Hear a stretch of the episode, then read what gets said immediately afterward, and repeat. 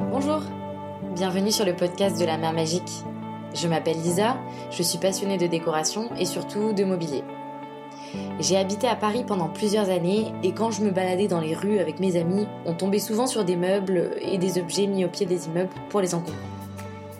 Certaines fois c'était génial, on pouvait en récupérer, mais parfois et souvent, ils n'étaient plus employables.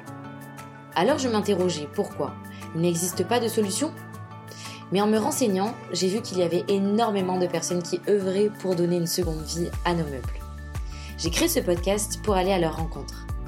Dans chaque épisode, vous découvrirez un professionnel qui nous parlera de son parcours et de son quotidien dans une discussion authentique. Dans la mesure du possible, je ne coupe pas les enregistrements, donc vous participez à la discussion dans son intégralité. J'espère que le format et les invités vous plairont autant qu'à moi, car j'y prends beaucoup de plaisir. Aujourd'hui, je vous propose de participer à ma conversation avec Magali. Magali, c'est la fondatrice de Oma. Oma, euh, qu'elle a fondée. Euh, et en fait, elle est tapissière et elle propose une série de coussins euh, que je trouve incroyables avec des tissus qu'elle réemploie puisqu'elle rachète des stocks de maisons de haute couture.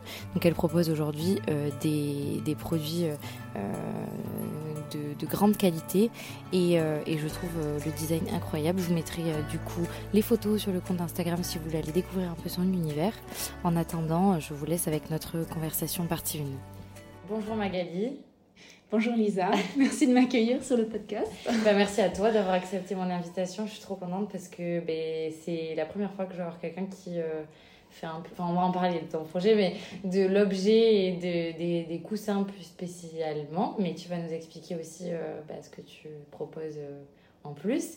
Euh, je commence toujours l'épisode par demander à mon invité de se présenter. Donc, euh, si tu peux te présenter de la manière que tu souhaites euh, pour les gens qui ne te connaissent pas. donc, je m'appelle Magali Houlier, je suis couturière tapissière et je vis à Toulouse depuis bientôt 10 ans.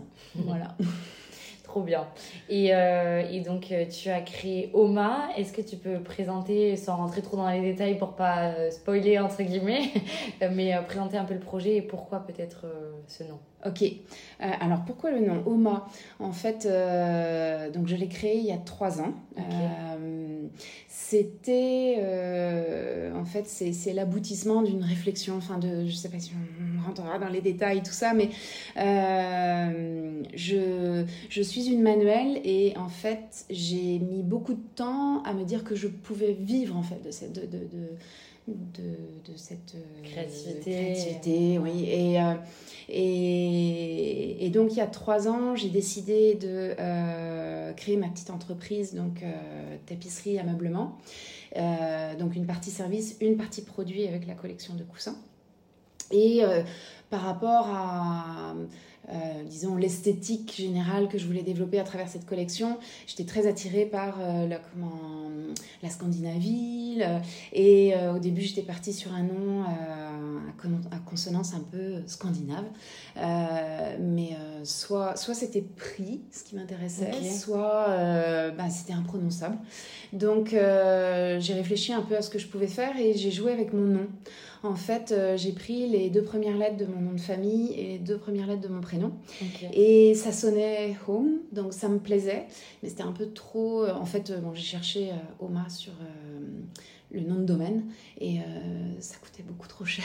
et donc j'ai rajouté une cinquième lettre qui fait que c'était beaucoup plus accessible, abordable. Et, et j'ai vraiment aimé la symétrie. En fait, c'est comme une contrainte que j'ai transformée en en une belle opportunité parce que j'aime vraiment euh, le nom de ma marque. Ah voilà. ah ouais, c'est clair, c'est hyper doux et, euh, oui, et on s'en rappelle, je trouve aussi. Mais enfin, c'est moi là, je trouve que ça me reflète énormément. Euh, le logo aussi et donc voilà, j'aime beaucoup le nom de ma marque et mon logo. Trop bien, ben, c'est le principal en fait. Et ok, et du coup sur sur ton parcours ce qui t'a amené du coup à faire Oma. Avant ça, qu'est-ce que tu as fait Alors avant ça, en fait, euh, on remonte à combien de temps? Bah où tu veux. Euh, euh, j'ai fait des études d'histoire de l'art. Ok. j'ai fait, ben, c'est ça, je me suis comme arrêtée avant la thèse en fait. J'ai fait un DEA en histoire de l'art. J'avais fait aussi une prépa aux écoles d'art parce que j'étais vraiment intéressée par ce milieu.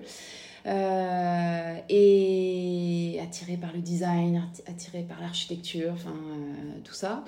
Euh, j'ai commencé à travailler dans une maison de vente aux enchères à Paris, chez Sotheby's. J'ai ensuite travaillé dans une galerie, mobilier 20e, 21e, avec de la photo. Et puis, avec mon mari, on a décidé de quitter la France pour partir vivre à Montréal. Donc, ça, c'était il y a bientôt 20 ans. Euh, on y est resté 10 ans. Euh, j'ai dû faire des choix au niveau de, de ma carrière parce qu'en fait Montréal ne proposait pas le même genre de, de, de, euh, boulot que je pouvais désirer. Et, et donc je, suis, je me suis dirigée vers le milieu de la musique classique parce qu'en fait voilà c'était j'ai travaillé dans une maison de production de disques de musique classique. Et, et puis, euh, bon, c'était pas, c'était pas là où j'avais vraiment envie d'évoluer. Euh, j'ai eu d'autres expériences professionnelles, mais j'étais vraiment pas heureuse dans ce que je faisais parce que je voyais que mon CV me ressemblait plus, que euh, j'ai toujours été habile de mes mains, j'ai toujours bricolé, j'ai toujours fait plein de choses et en fait à un moment je me suis dit que peut-être je pourrais vivre de ça. donc j'ai créé une boutique de loisirs créatifs à Montréal. Ok. Euh, en physique. En physique. Ouais. ouais. Euh, c'était une boutique où on pouvait trouver donc euh, de la matière première et en même temps je donnais des ateliers. D'accord. Et, et, ça ben sur ouais, presque trois ans, mais bon c'était pas là encore, j'ai réalisé que euh, avoir une boutique physique, c'est beaucoup de temps euh, dans, dans, le service à la clientèle, euh, beaucoup de disponibilité aussi qu'il faut. Et au final, la partie vraiment créative, elle prenait très peu de temps. Enfin, j'y passais peu de temps. Et à un moment, j'ai réalisé que je m'éteignais dans ce projet. mon mari a été muté, en fait en Europe, disons en France, ça a été l'occasion en fait de fermer la, boutique. Et puis, euh, mais en, arrivant en France, euh, bon, j'ai eu des petits soucis de santé. Et en fait, après, euh, ben, c'est là que je me suis dit qu'il fallait que je fasse quelque chose où mm. je m'épanouirais complètement en fait et, et, cette activité manuelle là il fallait vraiment que je la développe pour, mm. pour en faire un métier voilà. Mm. Et euh, donc mon, projet, je l'ai vraiment mûri. Et puis, euh, puis on est arrivé bah, voilà, à un moment où euh, je crée l'entreprise il y a trois ans. Et donc je suis une autodidacte. J'adore apprendre. Je, je, enfin, disons que je, je, me forme, en fait, je dirais. je, en fait, je me forme depuis toujours. Je, tout ce que je fais, ben, je, je, je, fais à fond et donc je vais chercher euh, l'info euh, quand ça me mm. manque, je, je, prends des conseils, enfin voilà. Et puis euh, voilà où j'en suis. Mais du coup, ouais, c'est. Enfin, j'adore. c'est hyper original comme parcours en plus, du coup, ça fait plein de choses différentes. Oui, c'est pas. c'est pas rectiligne ou oui, je sais pas, je, sais, sais, pas comment on pourrait dire mais c'est en tous les cas c'est pas commun euh, on va dire euh, c'est mm. vrai avec la dimension internationale plus euh, des métiers assez rares entre guillemets c'est pas tout le monde qui va travailler dans une maison de disques par exemple de, de musique classique etc et juste comment du coup enfin avais fait le tu as fait donc des études d'histoire de l'art et en fait ça t'a permis derrière de ça te permettait de faire quoi exactement comme métier les, en fait, euh, euh, je réfléchis un peu. Bon, c'est sûr que beaucoup de personnes sont parties euh, travailler dans des musées, travailler dans des structures en fait culturelles.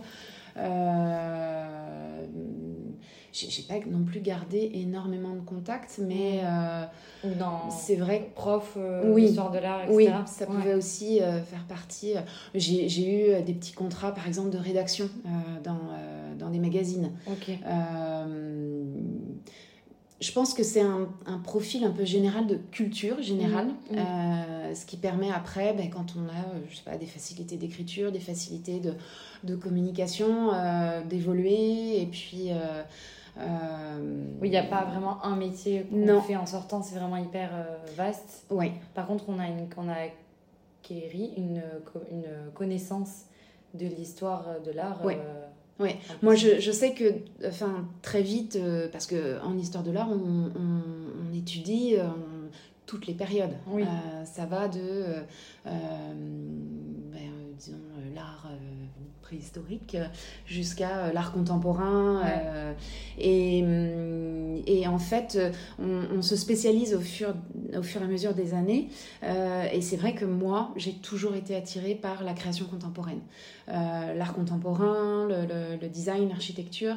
Mm. J'étais partie pour mon ma maîtrise, euh, je suis partie euh, à Groningen, aux Pays-Bas, en fait, au nord des Pays-Bas, parce qu'ils avaient euh, ouvert un, comment, un musée, musée municipal de, des beaux-arts.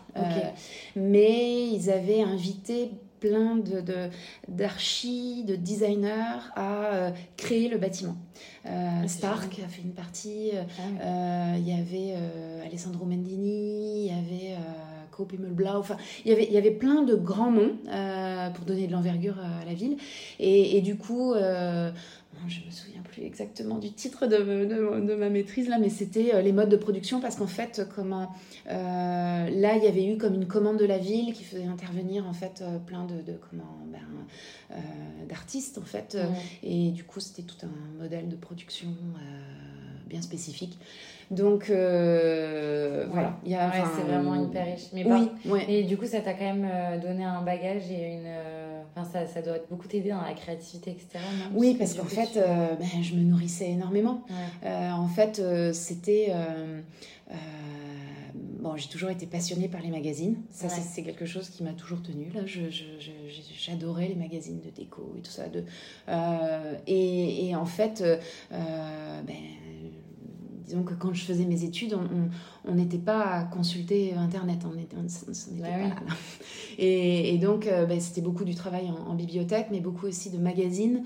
Euh, et bon, quelques documentaires, tout ça. Mais en fait, je, je c'était beaucoup des visites d'expos, des visites de galeries, euh, et tout ça, ça m'a enrichi en fait. Enfin, c'est venu nourrir quelque chose que je continue d'entretenir en fait, parce que, parce que voilà, c'est pour moi, euh, c'est source d'inspiration, c'est source de bonheur. En fait, c'est vraiment quelque chose en fait qui me nourrit vraiment.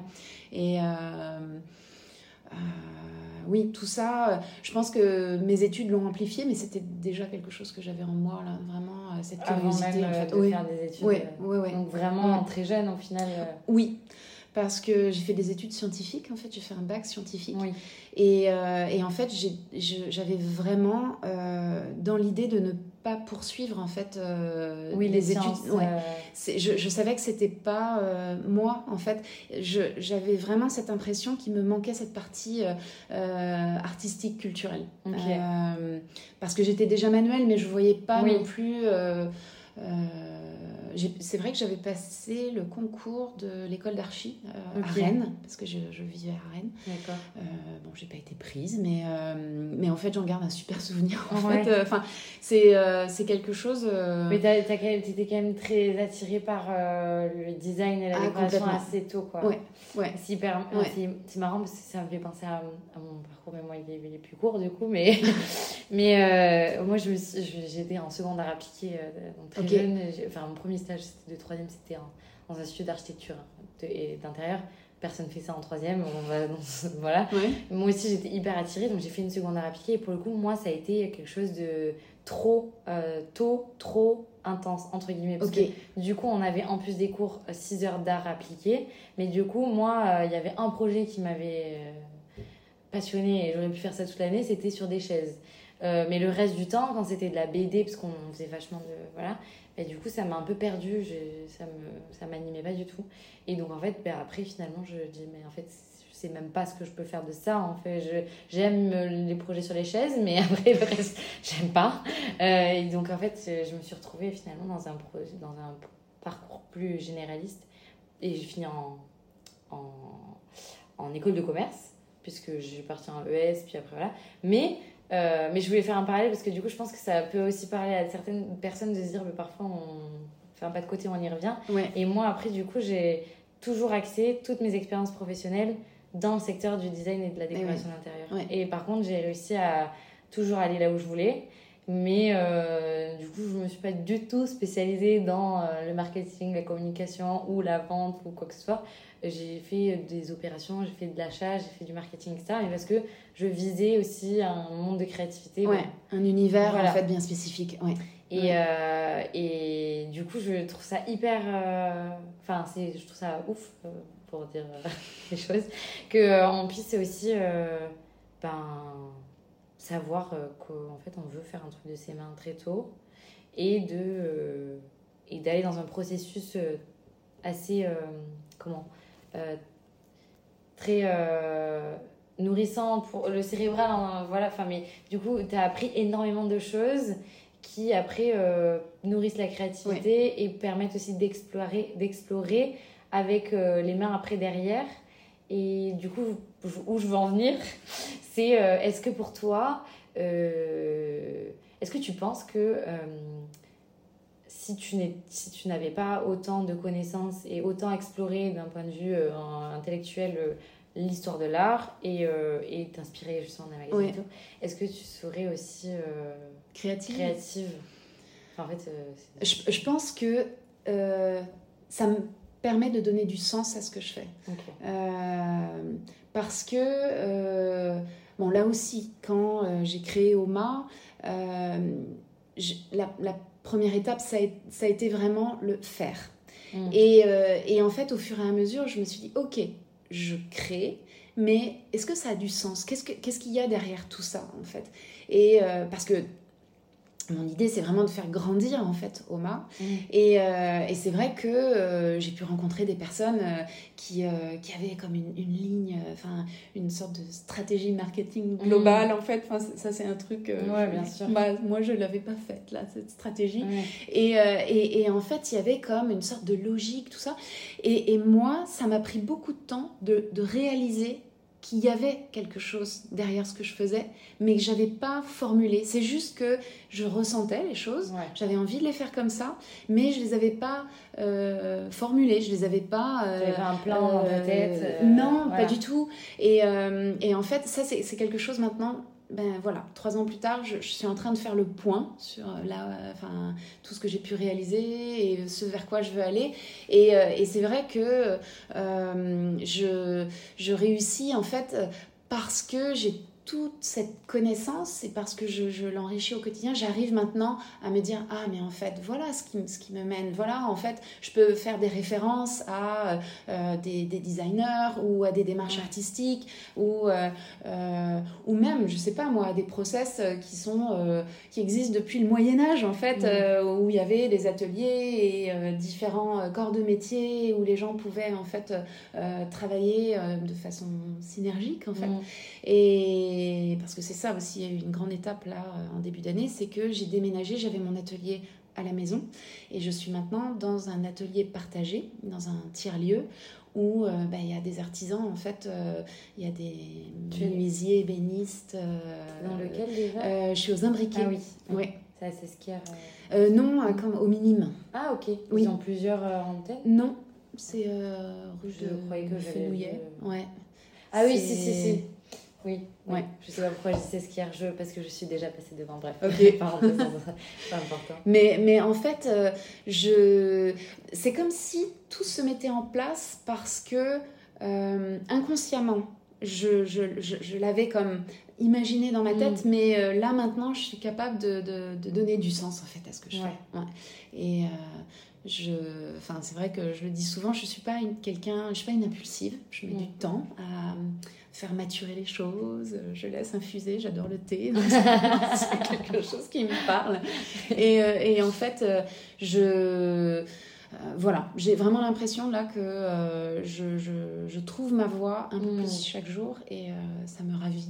Mm, Puis en fait, au final, on n'est pas obligé d'avoir un plan tout fait parce que déjà ça se passe jamais comme on prévoit, je pense. Non, c'est sûr que enfin, il faut toujours être, il faut être capable de, de, de rebondir là, il faut être capable de, de bouger, changer, enfin de, de... Bah oui. ouais, tout bouge de toute façon, il oui. s'adapter au ouais, c'est ça. Mais Ouais, je trouve c'est enfin je c'est hyper ça, ça peut être aussi une force au final parce que du coup tu je pense qu'on ressent aussi beaucoup ta créativité peut-être ta sensibilité au travers de tes ce que tu proposes. Enfin, en tout cas, moi, quand.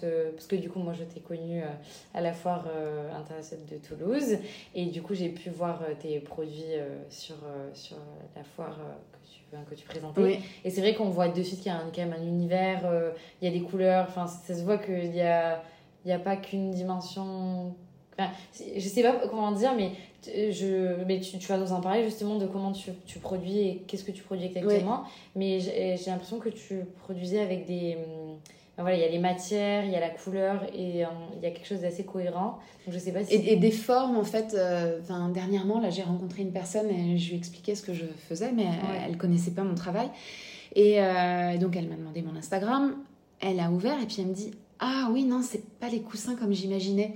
Et c'est vrai que moi, en fait, je me dis, mais euh, ah oui, non, mais c'est vrai, je fais pas des coussins carrés ou enfin, disons que oui, en même temps, euh, je peux en faire, mais disons que j'essaye en fait de je, fais évoluer ma démarche pour aller vers quelque chose d'un peu plus organique en fait, quelque chose de euh, c'est pas euh, euh, être original pour être original parce que c'est ça en fait j'essaye de donner du sens aussi à ce que je fais mais euh, mais c'est vrai que j'aime mais là encore dans l'esprit un peu scandinave de ce côté ce rapport à la nature en fait où tout n'est pas tout ne rentre pas dans une boîte en mm. fait et, et, du coup j'ai je travaille de plus en plus sur des formes qui sont plutôt, plutôt ronde, plutôt euh, euh, là encore pour ce côté un peu euh, chaleureux. en fait, bon là j'ai pas tous les termes de, de, ce que symbolise le rond et tout, mais en même temps c'est vraiment c'est une forme géométrique qui m'attire vraiment là. Donc c'est ouais, c'est une base de réflexion, mais en fait, euh, je dirais que euh, c'est est-ce que je m'inspire de la nature? Oui, certainement. Euh, tout n'est pas droit ou rectiligne non plus là. Ouais. Et, et, du coup, donc, dans les produits que tu proposes, il y, a il y a des coussins, il y a aussi du mobilier Alors le mobilier, ça, c'est une collaboration en fait. Enfin, c'est pas, oui, c'est, j'ai collaboré à un projet de création de mobilier par un architecte d'intérieur de Toulouse, Arnaud Billard, euh, qui euh, donc a conçu euh, tout un ensemble de pièces mobilier ou accessoires déco. Et moi, j'ai collaboré pour la partie textile, textile et cuir. Euh, donc euh, sur la banquette, sur euh, les crochets d'attache en fait, enfin des différentes pièces. Il y a des miroirs, il y a des patères, il y a des barres de suspension et et en fait, ben, le projet, il est juste génial. J'étais comme super emballée. Et, ouais, Et, mais du coup, justement, sur ces projets-là, comment ça se passe c'est, Alors, c'est lui qui a fait la conception Oui. Euh, et du coup, la partie bois, elle a été réalisée par un ébéniste Oui, c'est ça. Oui, et la partie métal euh, par un métallier. Ok. Euh, ouais. Et ensuite, toi, tu es venu récupérer les produits pour apporter le textile et, La, oui. et la mousse. Oui, là, c'est vraiment un travail de tapissier. d'installer des sangles sur la structure en bois, de venir poser une mousse. bon, de, oui, l'habillage, c'est vraiment là un, travail de tapisserie. Parce qu'en fait, Oma, c'est euh, ben, ouais, c'est deux, deux, parties. Il y a la partie service, donc, euh, euh, où je travaille avec des archis, archis d'intérieur, aussi un peu avec les particuliers, pour tous les besoins textiles en fait qu'ils peuvent avoir. Donc la confection de rideaux, d'assises, la réfection de sièges. Et, euh, et puis, donc, à côté, la collection de, de, coussins. Euh, est-ce que j'explique en fait pourquoi j'en suis arrivée à ça ou euh, Oui. Parce qu'en fait, bon, je, je, faisais, je, je m'amusais à faire des coussins et à travers les projets que je pouvais faire avec les clients, ok, je récupérais des chutes en fait. Il me restait de la matière. Et c'est vrai que euh, je n'aime pas gaspiller, je n'aime pas jeter et je garde beaucoup euh, aux grandes dames de mon mari. Euh, je, je, me dis que ça peut servir pour quelque chose. Et à un moment, je me suis dit, et pourquoi pas confectionner des coussins et puis ben voilà, c'est devenu quelque chose où en fait j'essayais de trouver des fins de rouleau, ce genre de choses avec les fournisseurs. Et au fur et à mesure de ma recherche, mais j'ai réalisé qu'il existait les stocks dormants. c'est quelque chose que je connaissais pas en fait, enfin cette, cette expression là, mais euh, du coup c'est quoi un stock Les euh, stocks dormants en fait, c'est que les euh, éditeurs de tissus, les fabricants produisent en très très grande quantité, beaucoup plus que ce qu'ils sont capables de vendre, mm. d'écouler. mais bon c'est des économies d'échelle pour eux, enfin disons. Euh, et en fait, euh, ces, tissus jusque-là, euh, ben, quand les collections étaient terminées, enfin qu'on passait à une nouvelle collection, ça pouvait être détruit. Il n'y avait pas d'interdiction de, de, en fait, vu que ça prenait beaucoup de place dans leurs entrepôts. C'était détruit et il y a depuis, donc je crois que c'est 2021, euh, une loi qui est passée qui interdit donc euh, la destruction de stocks euh, de denrées non alimentaires. Et, et donc là maintenant c'est une denrée, une matière en fait qui est plus accessible, mmh. mais considérée encore comme une sorte de, de rebut en fait de déchets et, et en fait j'adore me, dire que euh, ben, je peux valoriser en fait ces tissus qui étaient euh, destinés euh, à la poubelle ou alors à prendre la poussière au fin fond des, des hmm. entrepôts. voilà. c'est une super euh, démarche. Et est-ce que tu peux préciser un petit peu le textile? Moi, tu m'en avais parlé oui. quand on avait échangé, mais du coup, avec. Euh, enfin, c'est des textiles. Alors, en fait, au début, euh, j'ai commencé donc avec ben, voilà, des fins de rouleau, des fournisseurs avec qui je pouvais travailler. Et puis, j'ai appris que les maisons de haute couture aussi hmm. avaient des stocks.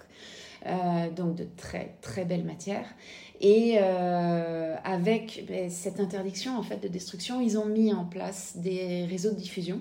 Et, euh, et du coup, euh, ben voilà, je, je, m'approvisionne en partie, pas exclusivement, mais en partie avec ces tissus qui sont qui sont d'une qualité juste dingue. Là, c'est ça fait vraiment de, de très très beaux produits. je recycle aussi le cuir. c'est mais soit en fait euh, j'ai récupéré pas mal de, de, chutes de cuir euh, d'usines en fait qui ont pu euh, fermer et donc qui se les donner non, mais, mais, disons que bon, qu'il les vendait à des prix quand même très intéressants.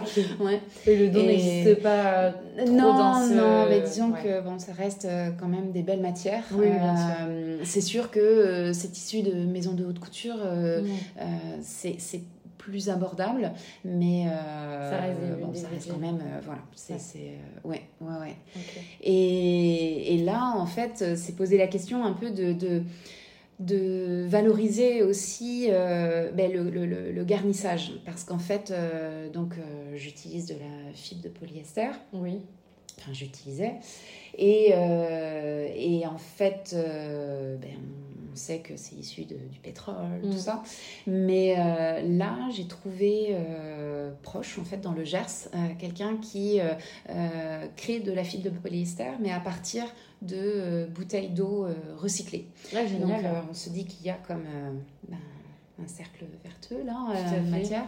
Et puis pour ces coussins avec le tissu de, maison de haute couture, j'utilise la laine des Pyrénées. C'est en fait une coopérative laine paysanne qui est en Ariège et qui est en fait euh, euh, enfin, revalorise la, laine de mouton qui était euh, ben, longtemps considérée aussi comme un déchet. C'était la tonte partait en fait pour être traitée à l'étranger parce qu'il n'y avait plus de réseau en fait, on ne savait pas comment valoriser cette matière. Et, et, là, il y a quand même beaucoup de, de, de réseaux qui se, se développent. ouais. pour, enfin, en Occitanie, en fait, c'est quelque chose qui, qui est de plus en plus euh, euh, fort.